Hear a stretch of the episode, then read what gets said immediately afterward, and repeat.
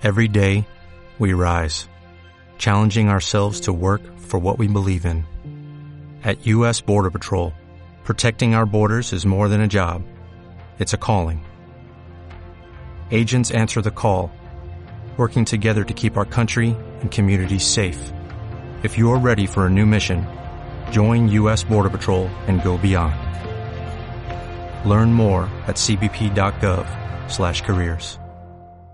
Si quieres escuchar este contenido de pago de Pepe Diario, puedes hacerte suscriptor del podcast por 3 euros al mes en pepediario.com o por 4,99 en la web y aplicación de iVoox. Pero vamos, que si quieres escuchar esto vas a tener que pasar por caja, porque Pepe Rodríguez no regala ni un euro.